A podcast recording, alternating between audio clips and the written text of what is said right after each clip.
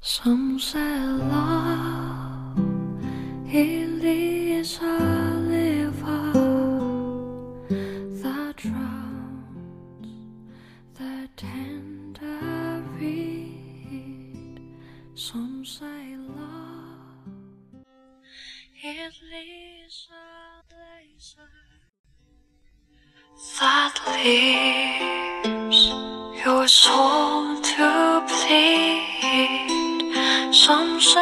love. 用声音记录生活，用故事温暖你我。大家晚上好，这里依然是荔枝 FM 幺八零零三六，我想对你说电台，我是你们的主播佳宇。今天我们将一起继续学习人生的智慧。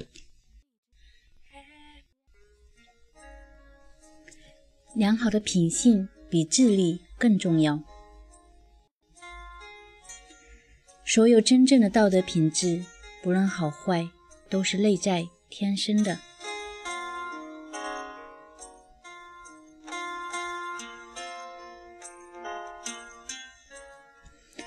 一样良好的品性就可以盖过并抹去智力上的严重不足。在了解一个人具有某种优秀的品质之后，我们就会耐心地迁就这个人智力上的不足。和岁数大了以后所表现出来的愚钝和孩子气，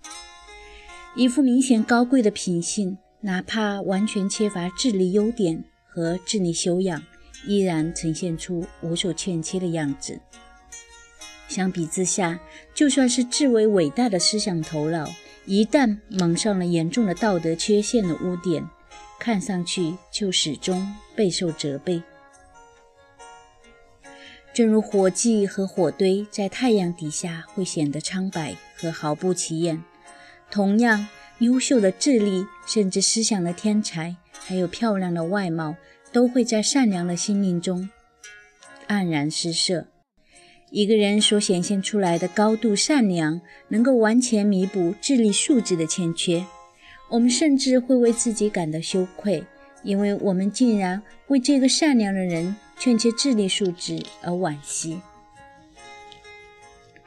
甚至最有限的智力和最出奇丑陋的相貌，只要他们以非同一般的善良为伴，那这些就仿佛得到了美化，就像围了一圈属于更高一级美丽的光环。因为现在一种发自他们内在的智慧在说话了，在他面前，所有其他的智慧都得闭嘴。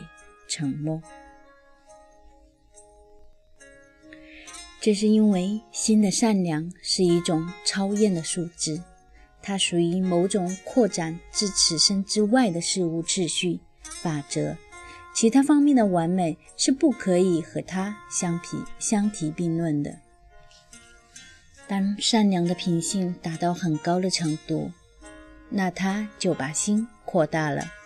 从而包含了整个世界。这样，一切事物都尽在他的心中，因为善良的人把所有的生命都视为自己本性的同一体。当我们要对某一行为做出道德上的评判时，我们首先就要切切了解这一行为后面的动因。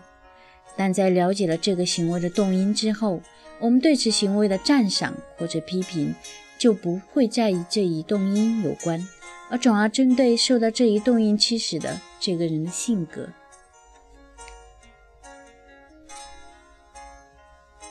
一个人尽管对自己道德方面的欠缺陷有着最清晰的认识，甚至为此感到厌恶，甚至诚心的下决心改进自己，但却依然无法所厌。总的来说，改进和改良的范围只局限于认知方面。性格是不会改变的，动因以必然性发挥作用，但这些动因却必须先通过认知这一关，因为认知是动因的媒介，而认知是可以得到各种各样的扩展，可以在不同程度上不断得到矫正。所有的教育都是为了达到这一个目的。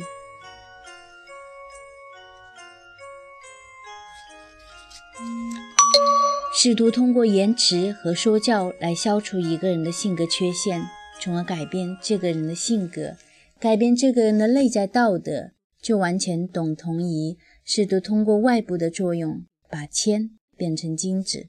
或者试图通过精心栽培让橡树结出杏子。一个人的性格并不是巧妙精心培养以后的结果，也不是偶然所处的环境的产物，而是大自然本身的作品。个体的性格在孩提时就露出苗头，在这个时候，在这小孩所做的小事情上面就已经显现出来，将来他在大事情方面的表现。所以，尽管两个小孩在极为相似的环境下长大，并受到了相同的教育，但这两个人却显现出了截然不同的性格。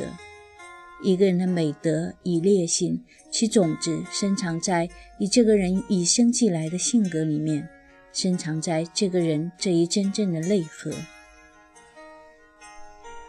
期望一个人在同样的处境下，一会儿做出这样的行为。另外一会儿又做出另外完全不一样的行为，就如同人们期望同一棵果果树在今年夏天长出樱桃，在明年夏天则长出梨子。从我们所做，我们才知道我们所是。人们所做出的公正的行为与真正的内心诚实，两者间的关系就如如人们所表现出来的礼貌和对邻人的爱。之间的关系，一个人道德上的善与恶，首先是从这个人对待他人的根本态度和心情反映出来。也就是说，这种态度、心情要么带有嫉妒，要么带有同情。出于纯正目的的每一善良的行为，都宣告了做出这一行为的人是与这一世界相抵触的。在这一现象世界里，他人与自己是完全分离的；但做出善行的人却把他人和自己视为一体，并不发自私心的每一善良行为都是神秘的，是一件不可思议的事情。要勉为其难的对比做出解释，人们就只有找出种种的借口。